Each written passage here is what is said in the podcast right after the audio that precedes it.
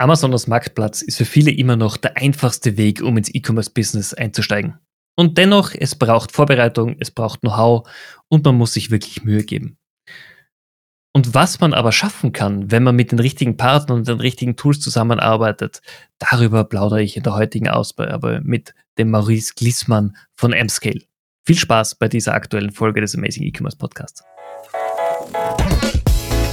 Willkommen beim Amazing E-Commerce Podcast mit deinem Host Stefan Grad. An Amazon kommt keiner mehr vorbei. Aber wie komme ich auf Amazon? Welche Möglichkeiten habe ich? Brauche ich es überhaupt? Dazu freue ich mich heute wahnsinnig, mit dem Maurice mich zu unterhalten. Maurice, herzlichen Dank für deine Zeit und freut mich sehr, dass du mit dabei bist. Cool, Dankeschön.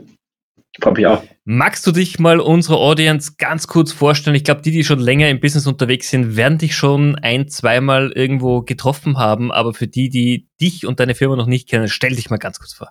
Ja, gerne. Äh, Maurice, genau, bin 30 Jahre alt, habe eine kleine Tochter, bin seit ja so zwölf Jahren, hatten wir gerade auch schon mal zwölf Jahre im E-Commerce-Space unterwegs. Ähm, kurz nach dem Abitur direkt äh, was gegründet in dem Space, er damals mit Handelsware und äh, dann relativ zügig ins Private Labeling eingestiegen, also mit eigenen Marken, immer relativ klein, äh, also auch kleine Teams gehabt und Co. Und das Ganze ist dann irgendwann mal gemündet, ähm, nachdem ich natürlich gewisse Marken dann auch verkauft habe, irgendwann gemündet in eine Agentur. Äh, und mittlerweile ähm, sind wir sozusagen auf dem Weg zur Plattform, wo wir wirklich ähm, ja, viele, viele Brands betreuen, mehrere hundert an der Zahl äh, und das eben weltweit.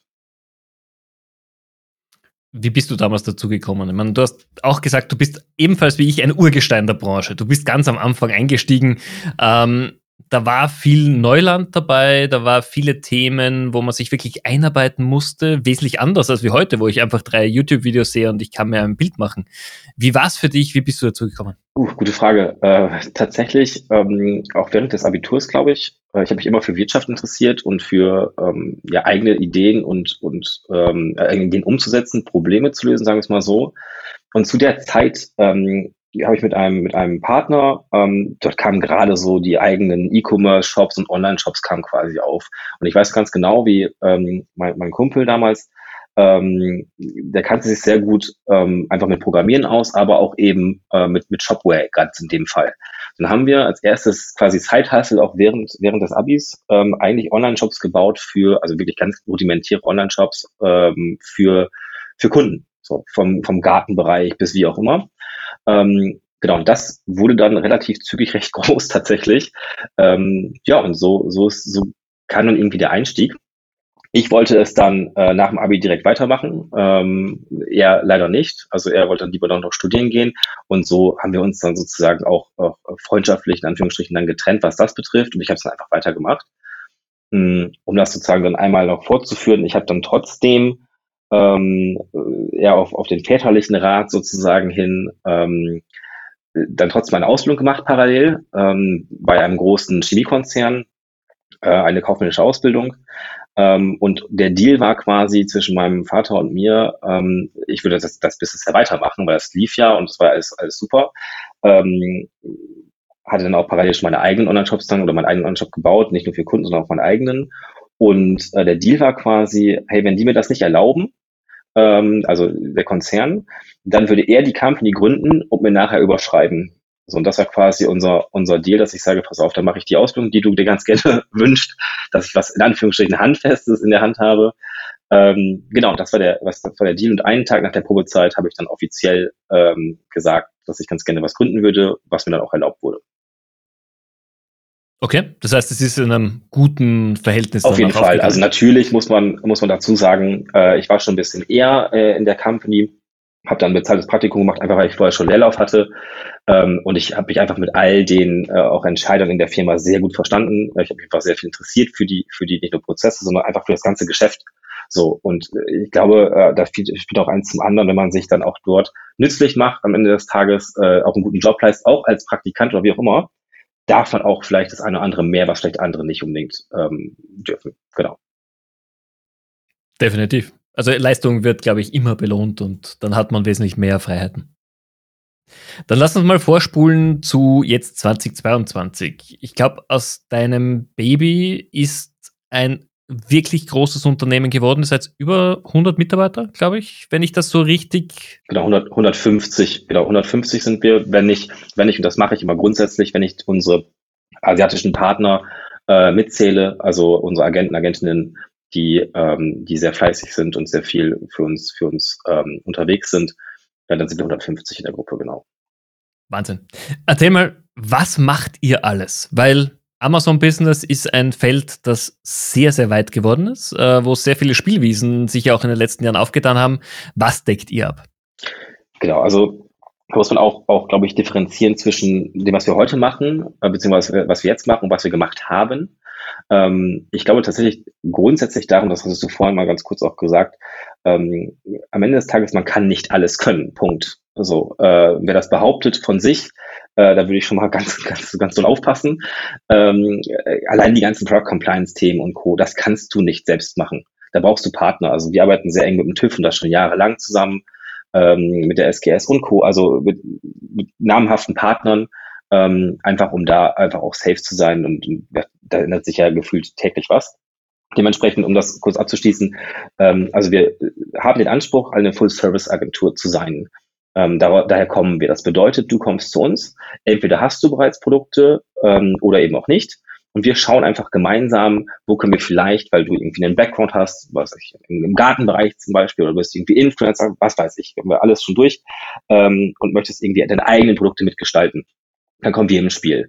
Äh, und in der Regel ähm, treffen dann, leider müssen wir dann die meisten ähm, Ideen oder Konzepte leider zerschlagen, ähm, weil sie dann leider eher aus der eigenen Sicht gebaut wurden, diese Produkte oder Ideen, wie auch immer, aber nicht den Markt bedienen. So, das bedeutet, äh, du kennst es auch, ich kann im E-Commerce einfach sehr, sehr charmant äh, viele Daten zusammentragen und einfach schon vorab in der Regel äh, sehen, hey, ist das hier eine, eine, gute Idee oder keine gute Idee, um das mal so zu formulieren. Ja, und dementsprechend, um die Frage jetzt wirklich zu beantworten, ähm, wir kommen von der Full Service äh, das bedeutet, du kommst zu uns und wir nehmen dir alles ab. Ähm, vom Prozess hin ähm, bis hin zur Steuerung der ganzen Thematik, also mit, mit, mit, mit Sampling, mit, mit Massenproduktion und Co. bis zum Launch am Ende des Tages und bis zum, bis zum Reorder-Prozess, also quasi alles. Die Thematik ist natürlich aber auch ganz klar, und das haben wir jetzt natürlich auch während, während Corona bzw. Covid gemerkt, ähm, die Lieferkettenproblematik. Das heißt, du bist einfach von externen äh, äh Partnern abhängig.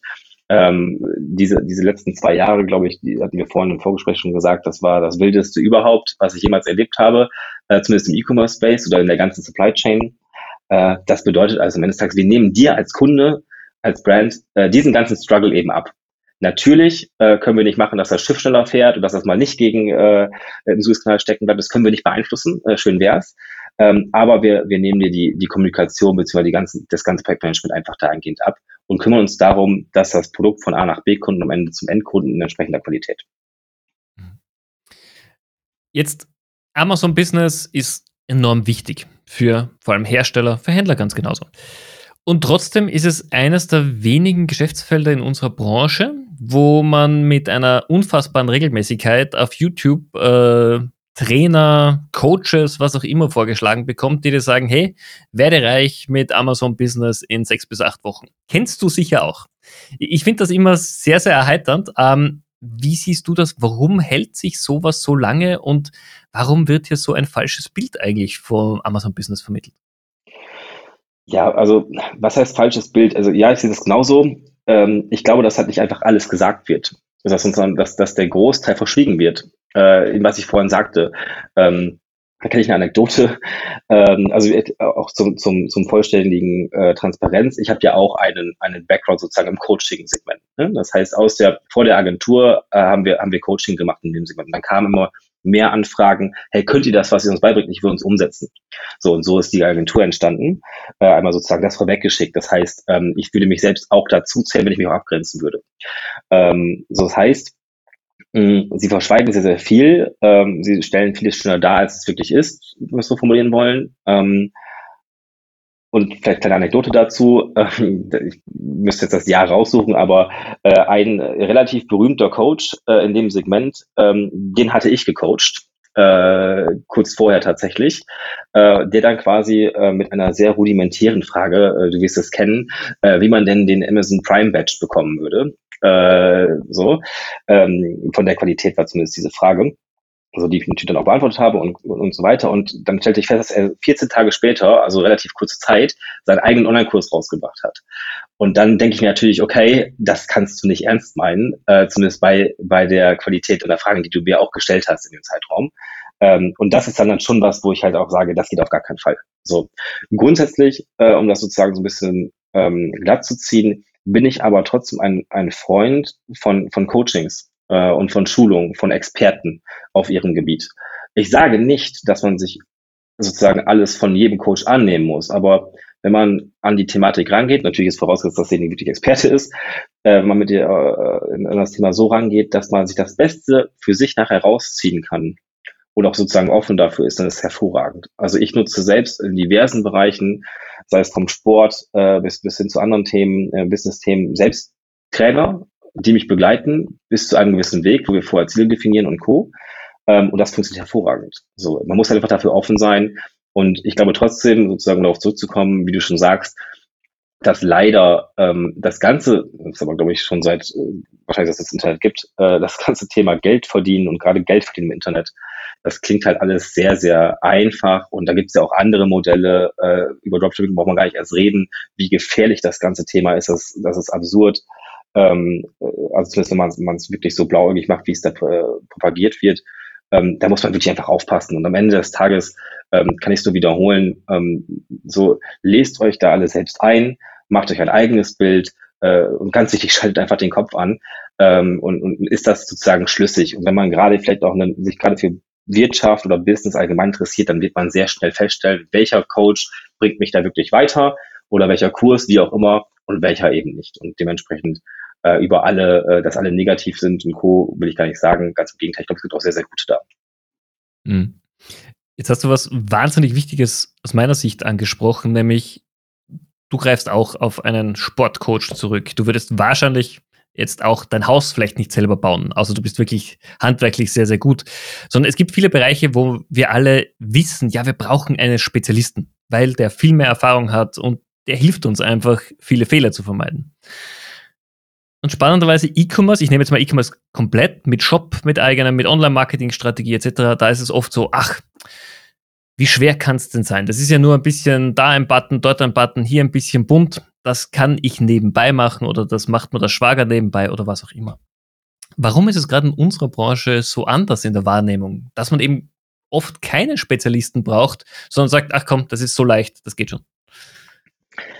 Ja, ähm, ich glaube, der Anfang, also einen Online-Shop aufzusetzen und Co., das kann ja wirklich tatsächlich jeder, äh, spätestens in Zeiten von Shopify und Co., dass das Ganze natürlich nachher funktioniert und, und, und so weiter, das ist noch ein ganz anderes Thema, beziehungsweise es hängt wirklich davon ab, verkaufe ich tatsächlich Handelswaren oder äh, oder oder äh, eigene Produkte, eigene Brands, äh, sei es Private Label oder stellen sich wirklich auch selbst her. Also es ist halt super komplex von der von der ganzen Thematik her.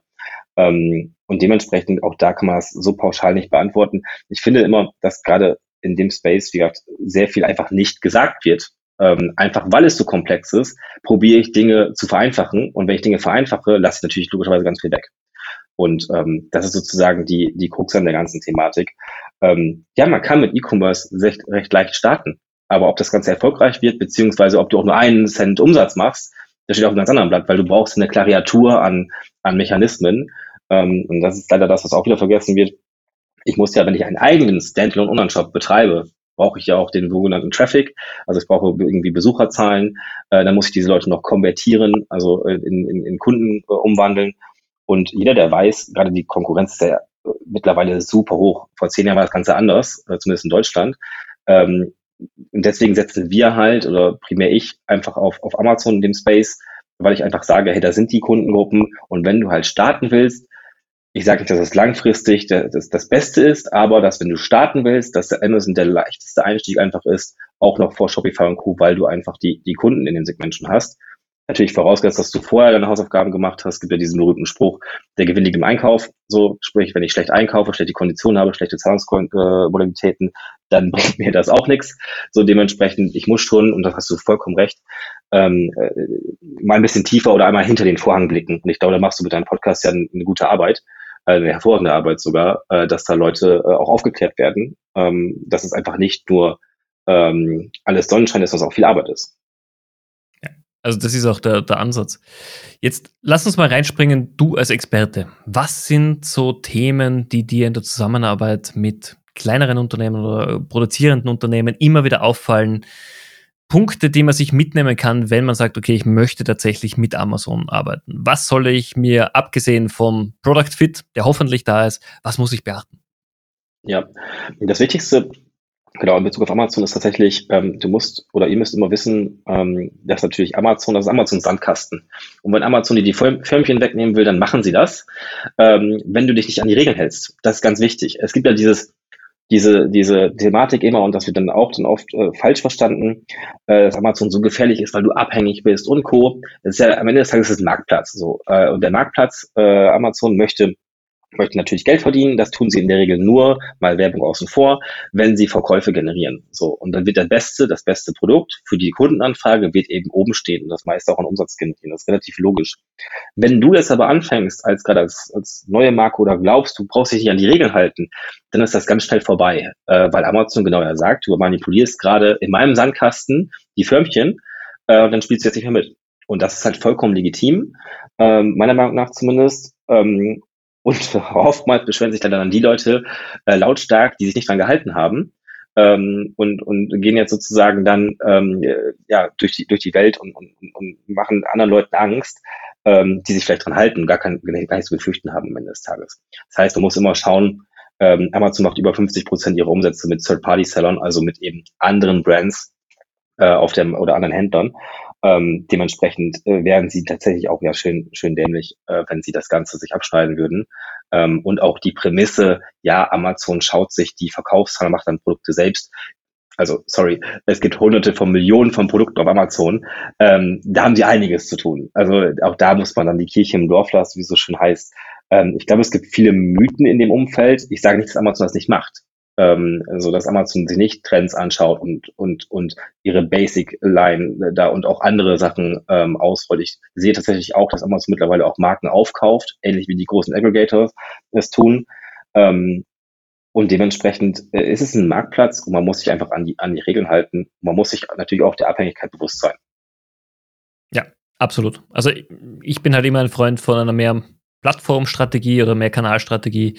Aber Amazon hat einfach gerade für Internationalisierung die, die besten Voraussetzungen.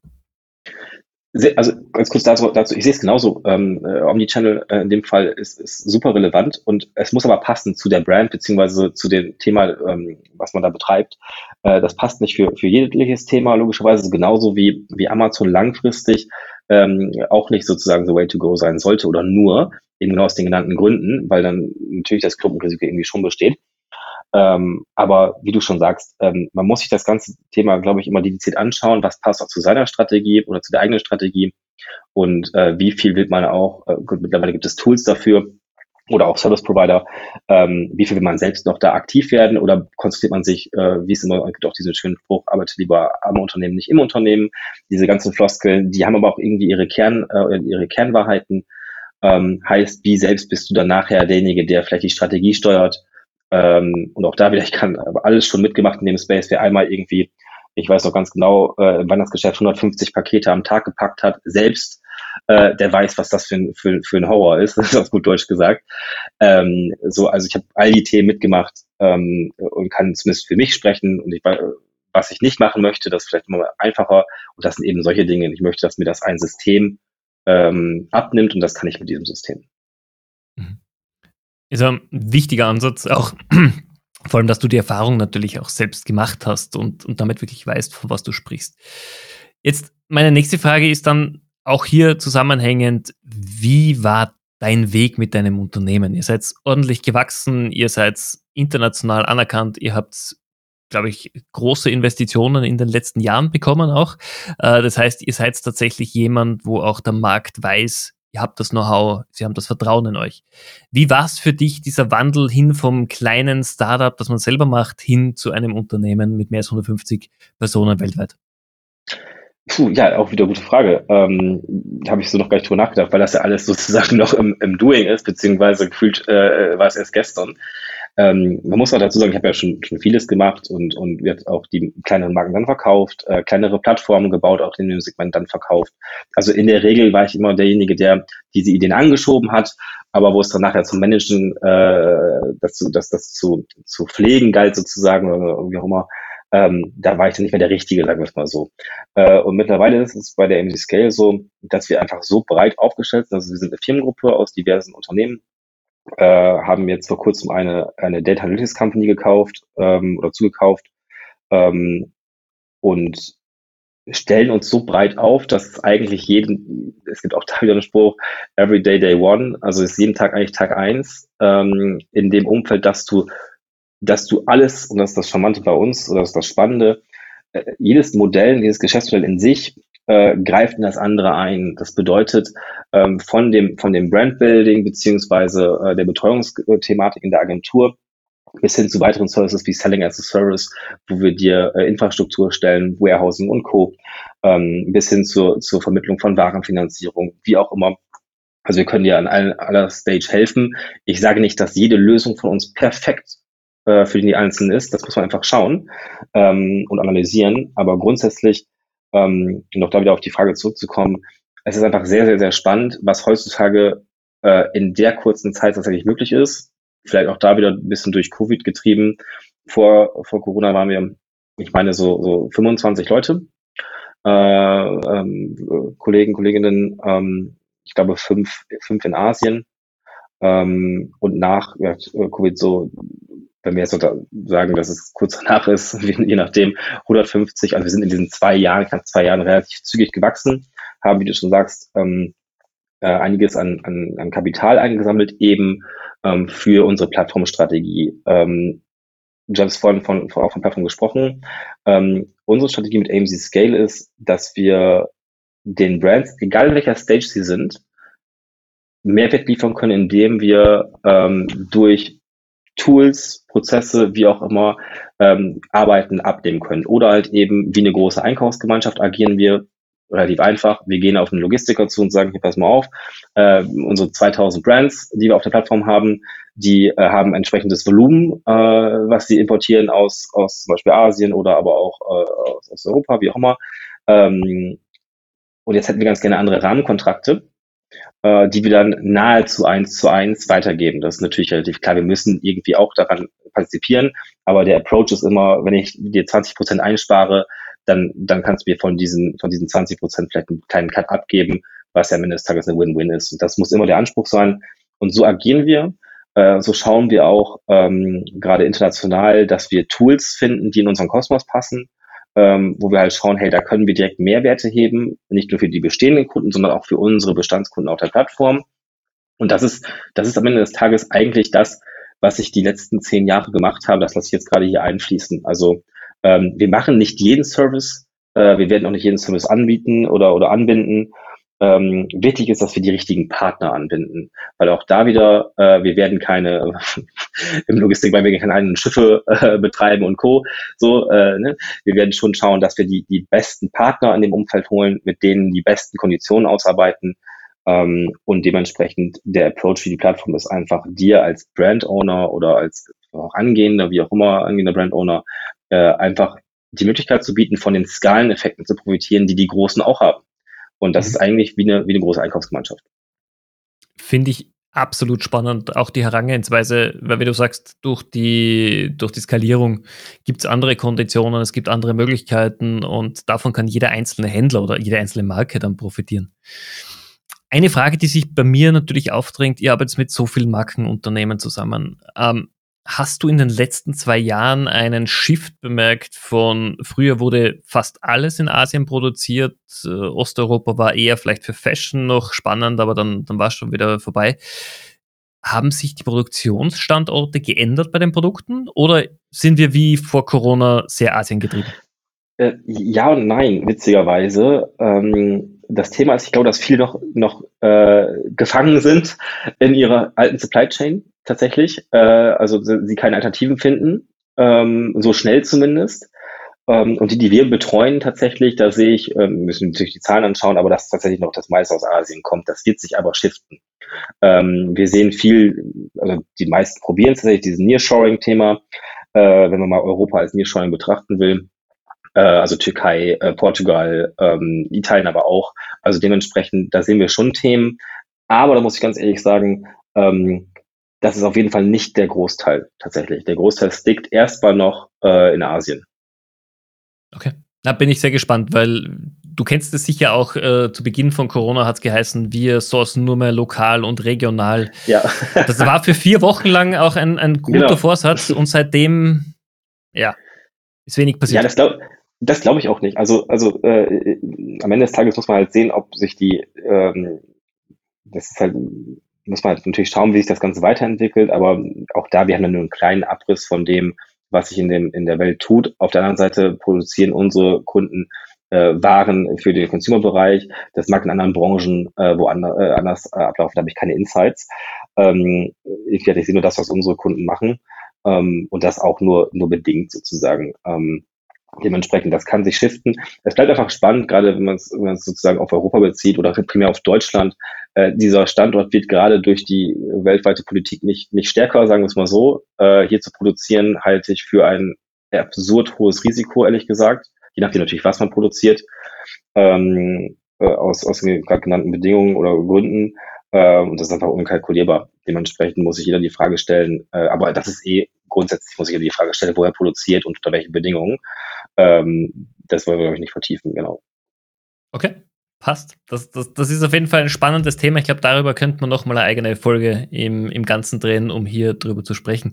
Jetzt geht es mir aber darum, dich ein bisschen äh, besser kennenzulernen, auch als Person. Und ich würde dir ein paar Entscheidungsfragen stellen, einfach um kennenzulernen, auch wie du tickst. Und das erste ist natürlich etwas, was in unserer Tech-Branche überall vorhanden ist. Windows oder Mac? Mac. Überzeugungstäter mal geswitcht oder komplett äh, auf, auf Mac umgesetzt? Genau, ich glaube, ich bin gewechselt, wäre auch da zur Abi-Zeit ungefähr. Ähm, vorher hatte ich, hatte ich einen Windows-Rechner, hm, aber eher dann zum, zum, zum Zocken. Ich habe eine sozusagen dunkle Vergangenheit, wo ich dann irgendwie äh, am PC gedaddelt habe. Äh, ähm, genau, und dann bin ich umgeswitcht, einfach weil ähm, das für, für, für das Work Environment einfach gerade mit, mit dem iPhone in Kombination zumindest damals auch äh, am besten funktioniert hat, ähm, die, die ähm, Synchronizität sozusagen und seitdem dabei geblieben. Okay, passt. Wie kaufst du persönlich ein? Offline, online, ein guter Mix? Äh, puh, ähm, 80-20, äh, 80 Prozent online, würde ich sagen. Ähm, ich kaufe eigentlich nur, weil abseits von, von Lebensmitteln, ähm, eigentlich nur sowas wie Hemden oder so tatsächlich offline ein. Äh, das muss ich anprobieren. Ähm, da habe ich auch keine Lust irgendwie. Das finde ich, das, äh, das finde ich tatsächlich das, das Schlimmste am Fashion-Bereich, am Fashion-E-Commerce, die hohe Return-Thematik, also sich zehn Pakete zu bestellen und, und gefühlt elf zurückzuschicken. Ähm, das finde ich äh, allgemein, ich würde gar nicht auf die Idee kommen. Also äh, ich bestelle mir das, was ich brauche ähm, und, und weiß in der Regel auch, was ich brauche. Also ähm, und gerade in, dem, in diesem Segment äh, da gehe ich dann lieber offline in die Läden und probiere es an, beziehungsweise ähm, kannst auch direkt mitnehmen. Genau. Okay. Gibt es irgendwas, wo du dir nicht vorstellen kannst, das online zu kaufen? Abgesehen von Hemden? Gut, das wird man in Zukunft vielleicht auch äh, lösen, das Thema. ähm, nee, eigentlich nicht. Also tatsächlich könnte ich mir alles vorstellen, das online zu kaufen. Ähm, wenn die Performance halt stimmt, beispielsweise bei Lebensmitteln, ähm, ich komme jetzt nicht aus einer Großstadt, ich sitze hier in Osnabrück, äh, wir haben keinen Same-Day-Delivery und Co. Äh, die Slots, die ein bekannter äh, ähm, bekannte Kette anbietet, die sind, glaube ich, immer ziemlich schnell vergriffen. Ähm, das heißt, ähm, das wäre tatsächlich was, so, so Lebensmittellieferung und Co. regelmäßig, das muss nicht am gleichen Tag sein, das muss nicht in einer Stunde sein, das kann ich schon vorplanen, das ist alles in Ordnung. Ich kann mir grundsätzlich vorstellen, alles online zu bestellen, ähm, aus diesem Convenience-Aspekt heraus. Aber ich habe auch kein Problem damit, wenn ich mal einen Laden muss. Also dementsprechend, ähm, soweit ist es dann doch nicht. Ähm, genau. Super. Wann hast denn du das letzte Mal was zum allerersten Mal gemacht und was war's? Boah, du stellst Fragen. äh, das ist eine gute Frage. Das letzte Mal zum allerersten Mal. Ähm, puh. Dann muss ich wirklich überlegen. Vielleicht können wir die Frage kurz zurückstellen und dann überlege ich im Hintergrund. Sehr, sehr, sehr gerne. Äh, ähm, Homeoffice oder im Office? Wo arbeitest du produktiver? Genau, Homeoffice, äh, ganz wichtig auch, wir sind eine Full Remote Company. Äh, ich glaube daran, dass jeder dort, dort arbeiten soll. Ja, wir haben so einen Spruch, wann und wo er will. Ähm, so, natürlich muss ich mich mit meinem Team abstimmen, äh, was die Zeiten betrifft und Co. Aber grundsätzlich, äh, ob du jetzt in, ins Café gehst, so ist es mir egal. Äh, geh da, dahin, wo du am produktivsten bist. Ähm, wir hatten Leute, die, die ähm, im Office sitzen, äh, beziehungsweise ins Office gehen. Ähm, wir haben ein ganz, ganz kleines in Osnabrück, aber unsere Kollegen und Kolleginnen sind, sind deutschlandweit und sogar weltweit verteilt. Was für euch eine Umstellung? Nein, wahrscheinlich für euch war es schon genau. davor im, im Setup so möglich. Exakt. Ich war immer schon äh, so aufgestellt. Ich brauchte immer nur einen Laptop und mein, mein Internet, mein Handy. Ähm, und das wollte ich für die anderen einfach auch. Deswegen war es für uns keine Umstellung. Ich habe mich immer gefragt, auch da wieder, man muss, muss es anders betrachten, aber sag ich mal, auf unsere Branche bezogen, wenn da ein, ein äh, die Leute forst, ins Office zu kommen, kann ich nicht, kann ich nicht verstehen. Absolut. Also gerade in der Digitalbranche, es gibt keinen Grund. Außer ja. für Socializing sage ich ja, da, da macht es Sinn. Aber also, ansonsten. Auch das kann ich halt kombinieren, meiner Meinung nach. Äh, wir konnten es jetzt leider nicht während, während Covid, aber ich kann ja, ich kann ja einmal im Quartal ähm, äh, gewisse Dinge anbieten. Ich muss nicht immer alle zusammenholen, ich kann auch Teams zusammenholen an bestimmten Orten, da kann ich Workations machen, wie auch immer. Also das sind alles Ausreden, meiner Meinung nach. Und das sind viele ähm, ja, ich weiß nicht, was der Hintergrund ist als Treiber, äh, Leute ins Office zu forcen, aber ähm, wir hatten in unserer Nische, wie du schon sagst, in der Branche, da gibt es einfach gar keinen Sinn. Okay. Ja, finde ich auch gut. Also bin ich, bin ich ganz auf deiner Wellenlänge. Kommen wir zurück zur Frage zum ersten Mal gemacht. ich habe es befürchtet. Ähm, tatsächlich, tatsächlich fällt mir nichts ein. Und dabei ist mir gerade eingefallen, äh, ich glaube, ich bin so ein Habit-Typ. also ich brauche irgendwie äh, Regelmäßigkeit. Fällt mir jetzt gerade ein oder auf. Ist eine wirklich sehr gute Frage tatsächlich. Ähm, wüsste ich jetzt nicht. Also tatsächlich gar nicht. Ich habe immer äh, meine, meine Routinen äh, in dem Umfeld. Also ich werde vorhin von Sport gesprochen, von Trainer. Der kommt einmal die Woche, äh, immer, immer um 11 Uhr, montags, mittwochs, freitags. Also ist eigentlich durchgetaktet alles. Ähm, ist wirklich eine, eine super, super gute Frage. Kann ich nicht beantworten. Ähm, und teilweise auch schon oder stellenweise dazu sogar erschreckend, dass ich nicht beantworten kann. Du, das ist jetzt, du bist nicht der Erste im, in meinem Podcast, der einfach sagt, ich habe keine Ahnung, weil wir sind alle in der Routine, wir hängen alle im, im Alltag und wenn man jetzt nicht gerade ein Haus umbaut oder eine neue Fähigkeit lernt, ist es extrem schwierig ja. drauf zu kommen, wann man was Neues gemacht hat. Ja, also wirklich cool, gute Frage. Ähm, klar, immer Urlaub aus dem wir waren jetzt gerade gerade äh, in Holland aber da war ich auch zum ersten Mal äh, in der, in, dem, in der Stadt dort. Aber das will ich mal außen vor lassen. Was du halt meinst, ist vollkommen richtig. Das erste Mal irgendwas komplett Neues gemacht. Sehr cool. Also nehme ich mal so mit als, als vielleicht einen kleinen, kleinen Anreiz, äh, mal wieder ein paar neue Dinge zu probieren. Finde ich cool. Sehr, Danke. sehr gerne. Damit sind wir ja auch schon fast am Ende der Folge angekommen. Meine Frage natürlich abschließend an dich. Wir sind jetzt im Juli 2022. Das Jahr war spannend es werden die nächsten sechs Monate auf jeden Fall nicht weniger spannend sein. Was glaubst du denn, werden gerade in unserer Digital- und E-Commerce-Branche die Themen sein, mit denen wir uns tatsächlich auseinandersetzen müssen? Puh, ja, also das wird auf jeden Fall ziemlich interessant. Ähm, wir und tauschen uns da mit unseren Investoren oder ich primär regelmäßig aus. Ähm, logischerweise ist das für die natürlich auch ein Thema.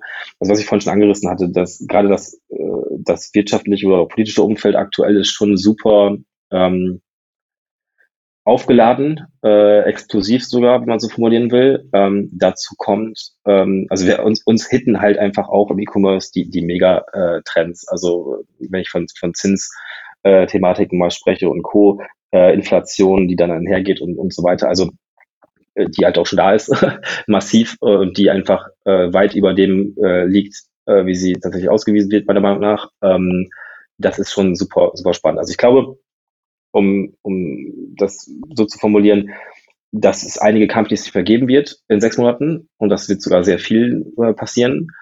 Ja, ich glaube, dass die überleben werden, die sich bereits angepasst haben ähm, oder in den finalen Zügen sind, sagen wir es mal so. Ähm, und die dementsprechend weiterhin agil bleiben, sagen wir es aber auch, auch um es so zu formulieren, bedeutet, äh, dass ich auf die Impact, die dann kommen werden, reagieren kann, wie auch immer sie aussehen. So, das heißt, ähm, da kann ja noch einiges äh, passieren. Und ähm, ja, muss jetzt nicht zu schwarz zu malen, aber äh, oder vielleicht positiv zu formulieren, ähm, wer das, glaube ich, überlebt äh, und auch nicht nur äh, sozusagen ähm, äh, business-wise, sondern auch äh, äh, psychologisch, ähm, der ist, glaube ich, gut aufgestellt. Äh, bedeutet auch da wieder, ähm, dass man in dieser Zeit die, die Chance auch nutzen muss, wenn man eine hat.